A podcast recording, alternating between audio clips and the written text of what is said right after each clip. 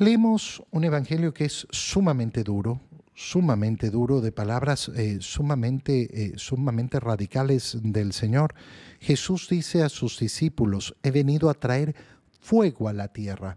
¿Cuál es ese fuego del cual habla el Señor? El fuego del Espíritu. ¿Y qué es el Espíritu? El Espíritu Santo es la relación de amor entre el Padre y el Hijo.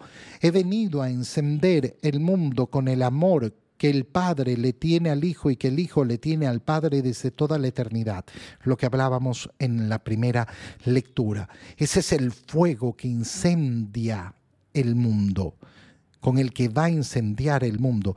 Y cuánto desearía que ya estuviera ardiendo. Tengo que recibir un bautismo. ¿De qué está hablando el Señor?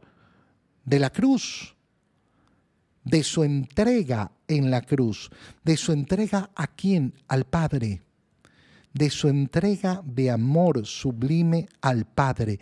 Y me angustio mientras llega. ¿Por qué me angustio? Porque anhelo, anhelo poder mostrar ese amor. Perdón. Anhelo poder mostrar ese amor. Anhelo poder mostrar esa inmensidad del amor del Padre al Hijo y la respuesta de amor del Hijo al Padre. ¿Piensan acaso que he venido a traer la paz a la tierra? De ningún modo. ¿Cómo? Pero si es el príncipe de la paz, el mensajero de la paz, ¿cómo es que no ha venido a traer la paz? Porque en este momento el Señor no está hablando de la paz del mundo, y es tan importante entender siempre esto. Mi paz les dejo, mi paz les doy, pero no se las doy como la da el mundo, sino que les ofrezco la paz verdadera. Es decir, hay una paz aparente y hay una paz verdadera. La paz aparente, ¿cómo funciona? No teniendo problemas en el mundo, estando tranquilo, sin preocupaciones.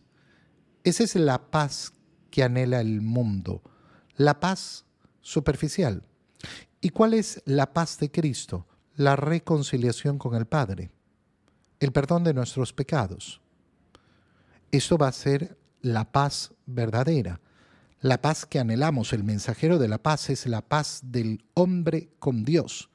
Si yo no estoy reconciliado con Dios, entonces no me sirve de nada la paz del mundo. No me sirve de nada que no tenga problemas, que esté tranquilo, que no haya peleas en mi hogar, que no haya peleas en mi familia, que no haya desencuentros. No. Y por eso el Señor comienza a ejemplificar esto justamente a través de la división dentro del hogar. De aquí en adelante, de cinco que haya en una familia, estarán divididos tres contra dos y dos contra tres. ¿Pero por qué? ¿Por qué la división familiar si la unión familiar es tan importante? Tan importante si es una unión en Cristo.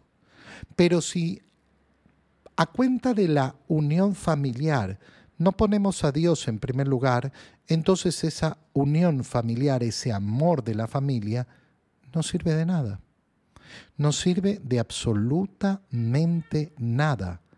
Ese amor familiar, esa unión familiar van a servir, van a ser útiles en la medida que la familia pone a Dios en primer lugar.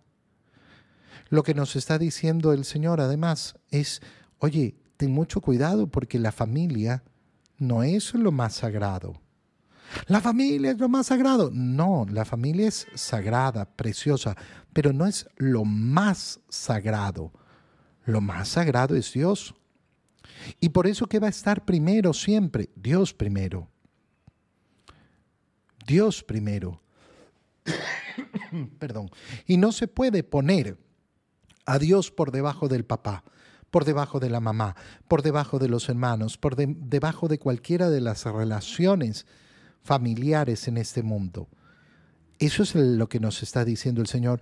Y si yo tengo que lamentablemente pelearme con mi familia porque no me permiten efectivamente poner a Dios en primer lugar, entonces lo haré como lamentablemente ocurre y ocurre a muchos, a muchos que eh, su familia les quiere impedir ese amor y esa entrega al Señor con toda tu alma, con todo tu corazón, con todas tus fuerzas, como nos lo manda el Señor.